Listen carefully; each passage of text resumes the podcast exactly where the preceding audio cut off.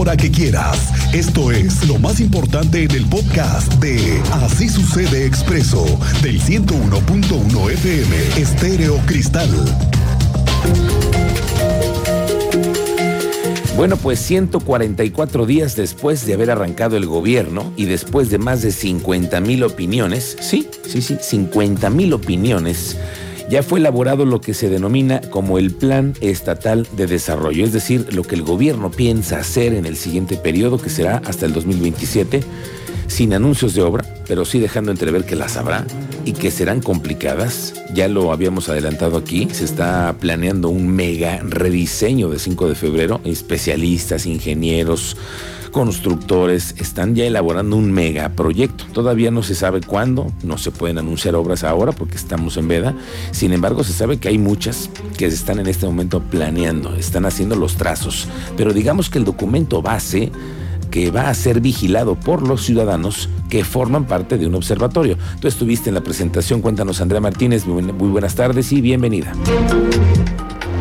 Gracias Miguel Ángel, muy buenas tardes y a todos los radioescuchas. Así es, el gobernador del estado, Mauricio Curi González, llevó a cabo la presentación del Plan Estatal de Desarrollo 2021-2027, el cual contempla 65 grandes retos y desafíos que son palpables y donde, bueno, en este marco expresó que llevar a Querétaro al siguiente nivel nos va a traer costos. Este plan contempla proyectos prioritarios en materia de seguridad, agua, energía eléctrica, reactivación económica, movilidad y transporte público y gobierno digital. Asimismo, 65 retos específicos que se reparten en seis ejes temáticos salud y vida, educación, cultura y deporte, economía dinámica y prosperidad familiar, medio ambiente e infraestructura sostenible, paz y respeto a la ley y gobierno ciudadano. Escuchemos pues justamente parte de este mensaje que daba esta mañana el gobernador del estado, Mauricio Curi González.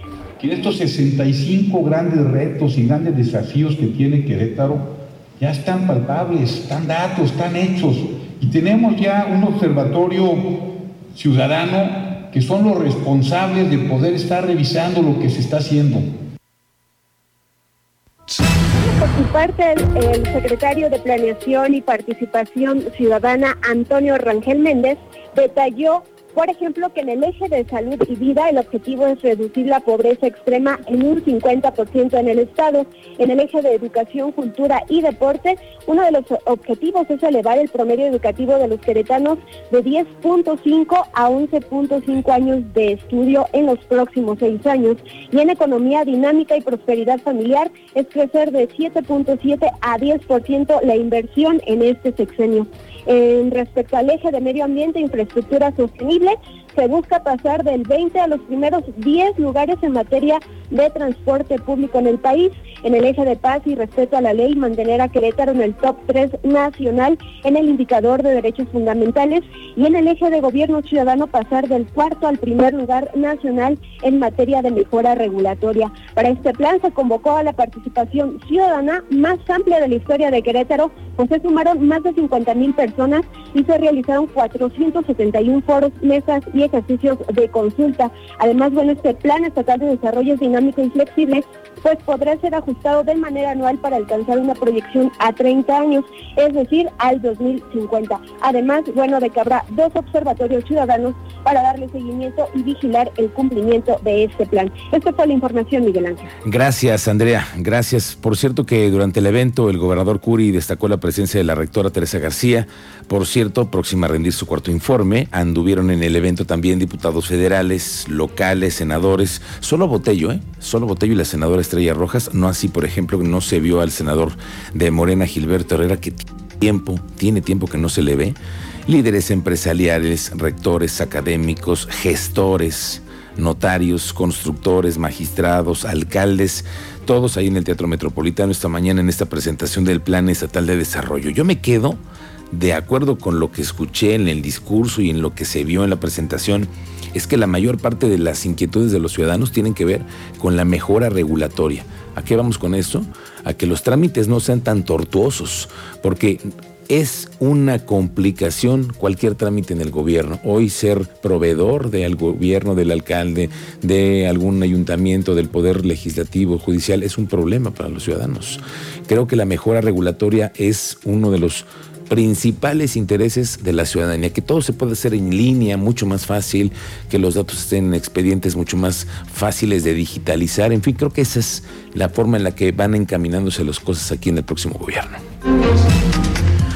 Bueno, el gobernador Mauricio Curi, por cierto, confirmó que va a ir una gira de trabajo. Se van ocho días, van a España, van a Suiza y la gira de trabajo comienza el próximo 5 de marzo. Es la primera gira internacional del sexenio.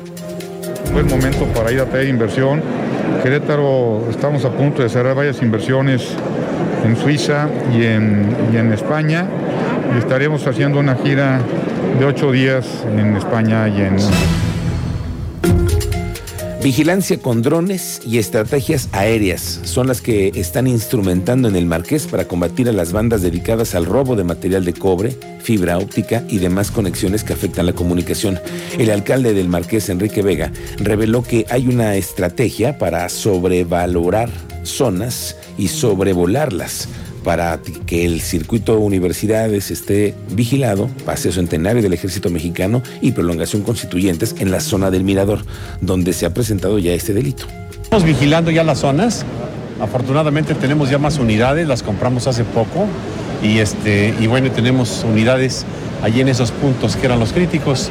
Hasta ahorita va todo bien y vamos a seguirlo vigilando, lo estamos vigilando también con drones.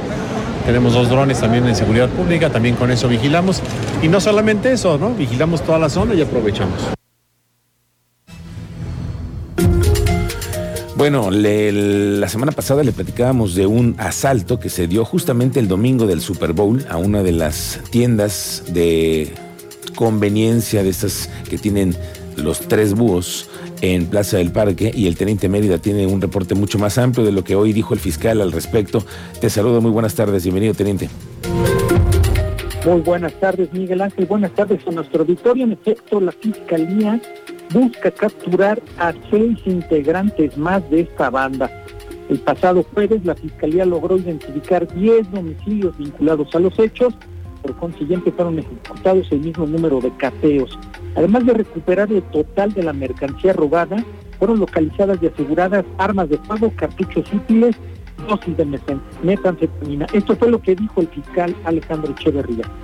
Mira, lo que te puedo decir en este momento, que derivado de los más de 10 cateos que realizamos con la finalidad de esclarecer este asunto, te puedo comentar que se aseguraron seis armas de fuego con diferentes calibres, se aseguraron dos vehículos, se aseguró el 100% de todo lo robado, que asciende más o menos a un monto aproximado desde el punto de vista comercial en 1.700.000 pesos. Sí hay detenidos, pero nos faltan seis personas más por detener. Estaremos al pendiente de lo que proceda con más cateos y la detención de los que faltan de esta banda que asaltó la tienda comercial en Plaza del Parque, Miguel Ángel. Gracias, teniente. Estamos pendientes contigo. Regresaremos contigo más adelante. La secretaria de Gobierno, Guadalupe Murguía, hizo un llamado a los grupos feministas a manifestarse de manera pacífica. Lo pidió así, de manera pacífica. Por favor, este próximo 8 de marzo no vayan a hacer las protestas violentas con motivo del Día Internacional de la Mujer. Dice Guadalupe Murguía y les pide que por favor se manifiesten sin alterar el orden y sin dañar edificios y monumentos públicos. Y también invitándolas a que se manifiesten el 8 de marzo y que lo hagan de manera pacífica sin alterar el orden, sin dañar mobiliario público, instalaciones de carácter privado de los comerciantes de la zona que pueden estar inquietos por cualquier posible daño a sus eh, negociaciones. Bueno, yo le diría a la secretaria de gobierno que sí está bien lo de la invitación y, toda esa invitación que le hacen a, a las mujeres pero pues también hay que invitarlos a que protejan sus negocios porque el 8 de marzo las cosas siempre con estas protestas tienden a tener otro tono, ya lo sabemos, y las expresiones así se dan, y es parte de la libertad de expresión de la que todos hoy buscamos y proclamamos, ¿no? Sí con respeto, sí, pero al final es la libertad de los y las ciudadanas, sobre todo el 8 de marzo. Vamos a tener muy claro lo que suceda y lo vamos aquí a observar. Bueno, le quiero decir que la Secretaría de Seguridad Pública Municipal remitió a 36 personas a los centros de alcoholimetría, el Torito y la Vaquita, del 16 al 20 de febrero. De un total de 631 pruebas aplicadas, 43 fueron positivas, 36 de ellos sobrepasaron los límites y 34 eran mujeres. Nada más dos mujeres. 34 hombres y solamente dos mujeres. Como parte del operativo también fueron enviados al corralón 32 unidades. Bueno, esta tarde, como ya es una tradición, después de las festividades, el fin de semana en Corregidora de la Virgen del Pueblito, hoy, hoy, hoy es el mero día en el que miles de ciudadanos acuden al famoso caldo del buey. Una tradición de hace 284 años. Manuel García, que ya ve usted cómo es, está justamente llegando. Manuel, ¿cómo estás? ¿Cómo te van? Buenas tardes.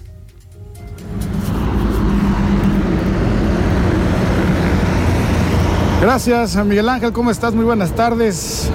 Saludos a todos allá en cabina. Bueno, pues rápido para comentarte que voy en camino a la cabecera municipal de Corregidora, allá al pueblito, porque bueno, pues como todos saben, Ayer fue el paseo del buey y no, no es precisamente en el que están pensando. Fue un rico animalito que hoy ya se hizo caldo. Y entonces, como indica la tradición allá en Corregidora, hoy vamos a estar platicando con la gente que justo se va a estar echando un caldito ahí en Corregidora. Nos escuchamos más adelante, Miguel Ángel. Muy buenas tardes.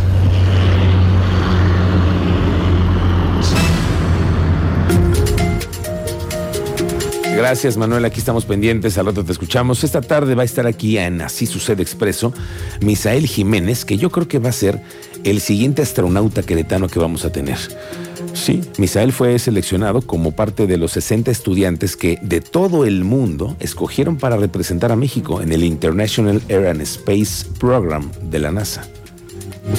Hoy vamos a conocer su historia porque para poder asistir se necesita estar en Alabama y se requieren 3.500 dólares y no los tiene. Y entonces dijo, bueno, me voy a poner a hacer una colecta, voy a buscar a los amigos de la prensa para que me ayuden a difundir esta necesidad y ya le salió, parece que ya le salió y vamos a platicar con él aquí en esta tarde, así sucede en Expreso.